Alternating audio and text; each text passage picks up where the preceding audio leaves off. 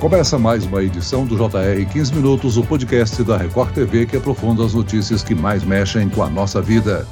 O Dia das Mães, comemorado no segundo domingo de maio, é uma das datas mais importantes do calendário varejista, perdendo apenas para o Natal. Depois de dois anos de isolamento, as famílias se preparam para o primeiro encontro sem restrições sanitárias e isso aumenta as expectativas para um cenário mais positivo do que os dois últimos anos, onde a maioria dos setores não essenciais estavam fechados. Segundo uma pesquisa realizada pela Confederação Nacional de Dirigentes Logistas, a CNDL, e pelo Serviço de Proteção proteção ao crédito, a data deve movimentar cerca de 28 bilhões de reais no varejo. Quanto cada brasileiro vai gastar? Como se organizar para comprar os presentes? E os cuidados para não cair em golpes? No 15 minutos de hoje, vamos conversar com o gerente executivo da CNDL, Daniel Sakamoto, para entender como andam as previsões para essa data comemorativa. Bem-vindo ao podcast, Daniel. Olá, Celso, como é que vai? Tudo bem? Muito bem. Quem nos acompanha nessa entrevista é a repórter da Record TV, Cleisla Garcia, que fez uma reportagem para o Jornal da Record sobre o assunto. Ô Cleisla, você conversou com algumas pessoas e as expectativas para esse reencontro, onde a possibilidade de reunir a família no Dia das Mães são altas, né? Oi, Celso e Daniel. Muito bom participar aqui com você de novo, mais uma vez, desse podcast. Foi isso mesmo, Celso. Por conta da pandemia do coronavírus, os dois últimos dias das mães eles não foram comemorados, como de costume, né? Aquela mesa cheia, família reunida, muitas vezes até sem um abraço. Mas olha, agora, sem essas restrições sanitárias, grande parte da população vacinada, um novo cenário já pode ser imaginado, Celso. Eu conversei com algumas pessoas durante a reportagem e elas me afirmaram que esse próximo Dia das Mães será marcado por alegria, por reencontro. E eu já aproveito a oportunidade aqui para perguntar ao nosso entrevistado, Daniel, como é que andam os preparativos né, para essa data tão especial e que setores estão mais animados para alta nas vendas, Daniel? Olha,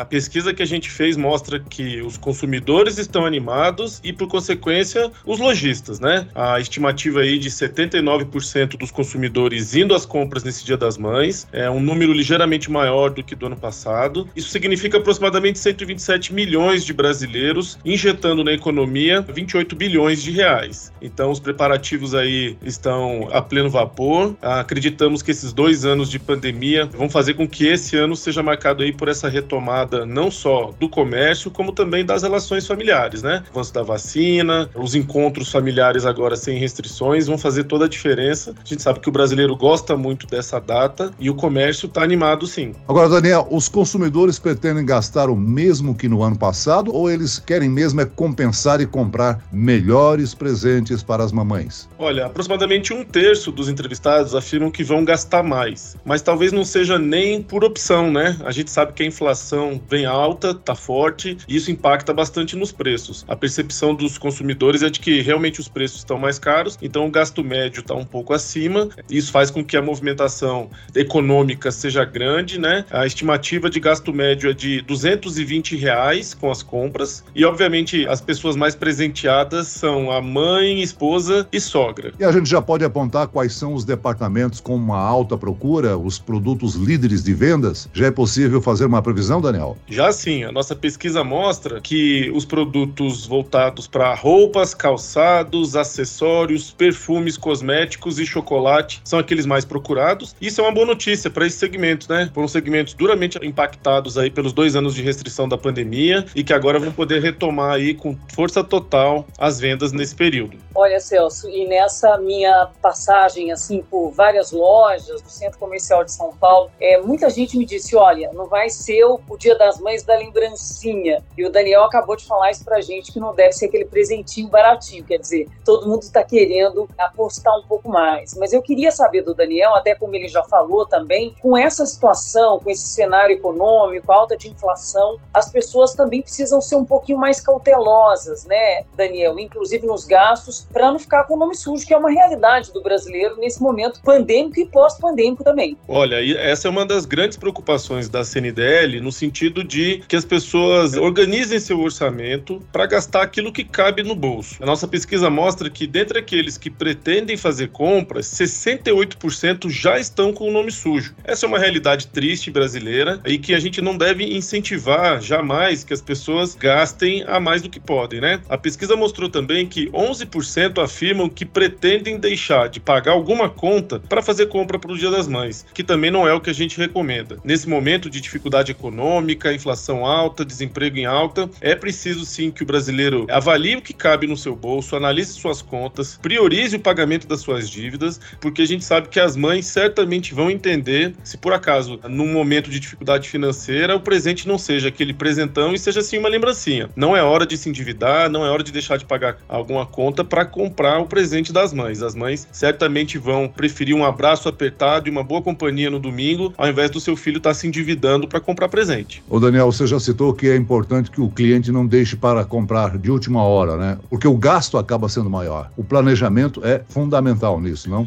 Planejamento é fundamental e tem um dado muito interessante da pesquisa que mostra que o brasileiro já está acostumado a fazer pesquisa de preço. 81% dos entrevistados afirmam que vão pesquisar preço, seja por meio de aplicativos, da internet ou mesmo com aquela passeada no shopping ou em lojas de rua para poder avaliar aí como é que está o preço. Pesquisar e comprar com antecedência é sim garantia de economia. Agora, de acordo com o estudo que vocês realizaram pela CNDL e pelo Serviço de proteção ao crédito. Há uma amostra de que 79% dos consumidores devem realizar pelo menos uma compra nesse período. Como é que o microempreendedor pode se destacar em meio a tantas lojas grandes de departamento, hein, Daniel? Olha, o micro e pequeno varejista, ele tem que olhar qual é o seu diferencial perante os grandes, né? A gente sabe que numa loja menor é mais fácil ter um atendimento personalizado. Aquelas lojas de bairro geralmente conhecem melhor os seus clientes. É possível dar um atendimento atendimento com mais atenção, com mais tranquilidade. Então, o micro e pequeno varejista, ele tem que usar o seu tamanho a seu favor e caprichar no atendimento, no diferencial, na personalização,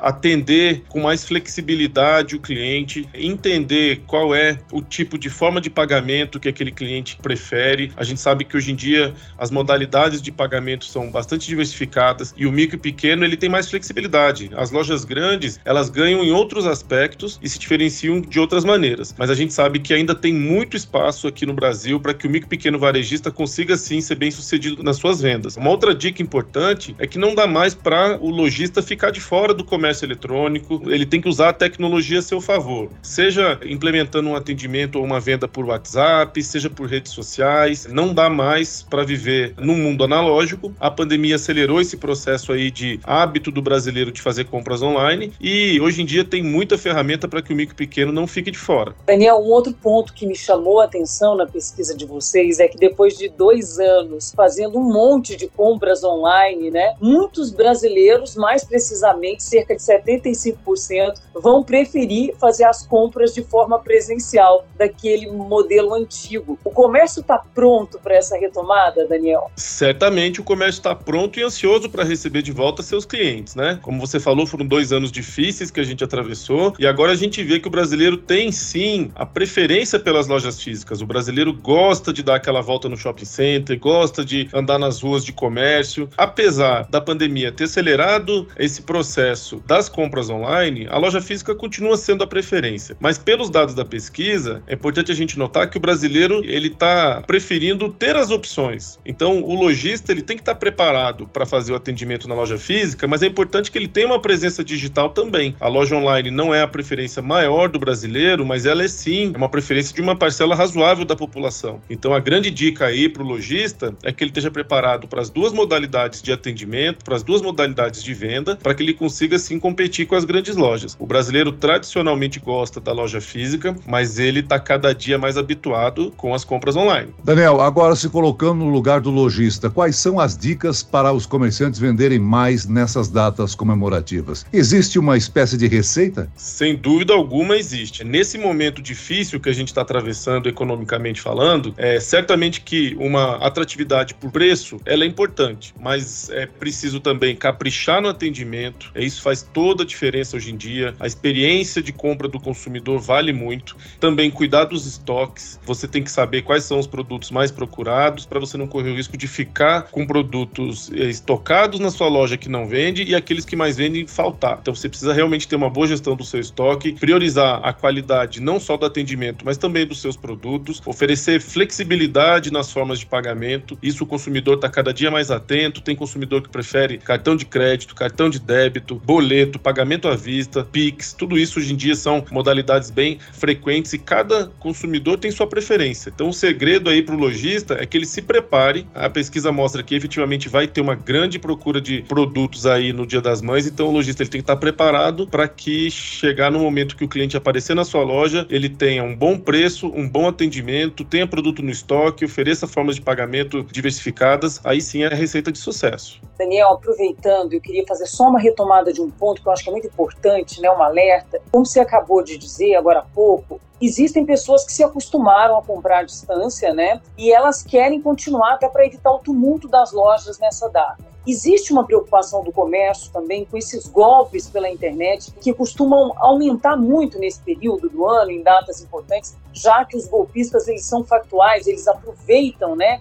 esses momentos temáticos para aumentar e ampliar seus golpes? Com certeza, Cleisla. A questão dos golpes ela é perigosa tanto para o consumidor quanto para o lojista. O lojista cai em golpe, o consumidor cai em golpe. É preciso ficar atento. Para o lojista, a dica é que ele tenha a sua presença digital de maneira segura, que ele contrate o serviço de um e-commerce confiável, que ele garanta que suas transações elas são criptografadas, é que elas estão sendo feitas em ambiente seguro. Para o consumidor, as dicas são aquelas recorrentes, né? O consumidor que está acostumado a fazer compras pela internet, ele sabe que ele precisa tomar cuidado com a reputação da loja onde ele está fazendo a transação, olhar os elementos de segurança daquele site ou daquele aplicativo para saber se você tem tranquilidade para fazer a compra naquele site, tomar muito cuidado com a questão dos dados pessoais, dados de cartão de crédito. Hoje em dia, uma modalidade muito interessante para precaução é você utilizar o cartão virtual, que é aquele cartão que o seu banco gera para uma transação única. Então, por mais que aquele dado do seu cartão ele seja capturado, ele só serve para uma única transação. Vários bancos hoje em dia oferecem essa opção e o consumidor tem que ficar atento. Geralmente os golpes eles ocorrem por meio da atração de promoções com preços muito baixos,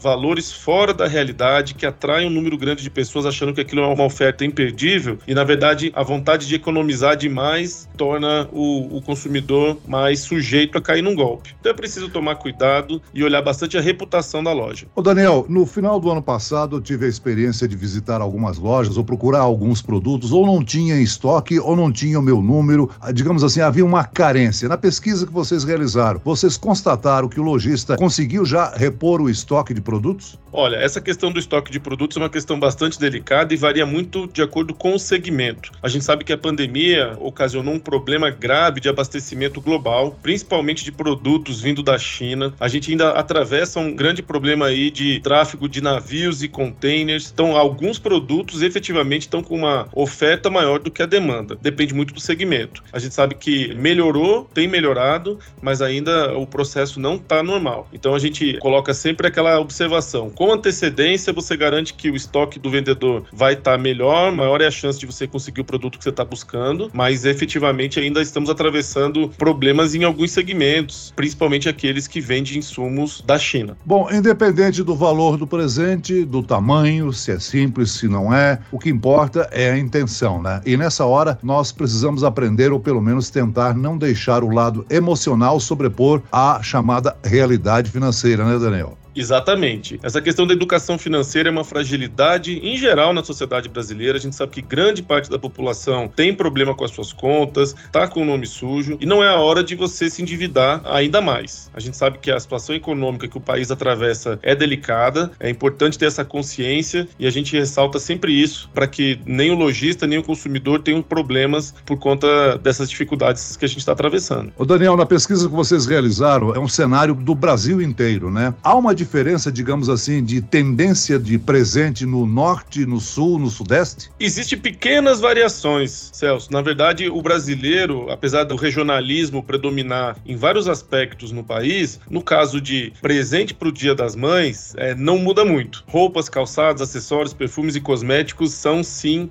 os itens mais procurados em todas as regiões do país. O regionalismo às vezes vem por uma tendência de moda, alguma diferença de cultura mesmo, mas em termos de categoria do presente presente pro Dia das Mães, o brasileiro não é muito criativo, costuma ter sempre esses mesmos itens. Muito bem, nós chegamos ao fim desta edição do 15 Minutos. Eu agradeço a participação e as informações do gerente executivo da Confederação Nacional dos Lojistas, Daniel Sakamoto. Muito obrigado, Daniel. Eu que agradeço. Um abraço e um bom Dia das Mães para todo mundo. E agradeço a presença da repórter da Record TV, Cleisa Garcia. Eu que agradeço, Celso. Sempre um prazer e muito obrigada também às informações do Daniel. Esse podcast contou com a produção de David Bezerra e das estagiárias Kátia Brazão e Larissa Silva. Sonoplastia de Marcos Vinícius, coordenação de conteúdo Camila Moraes, Edivaldo Nunes e Deni Almeida. Direção editorial Tiago Contreira. Vice-presidente de jornalismo Antônio Guerreiro. E eu, Celso Freitas, te aguardo no próximo episódio. Até lá.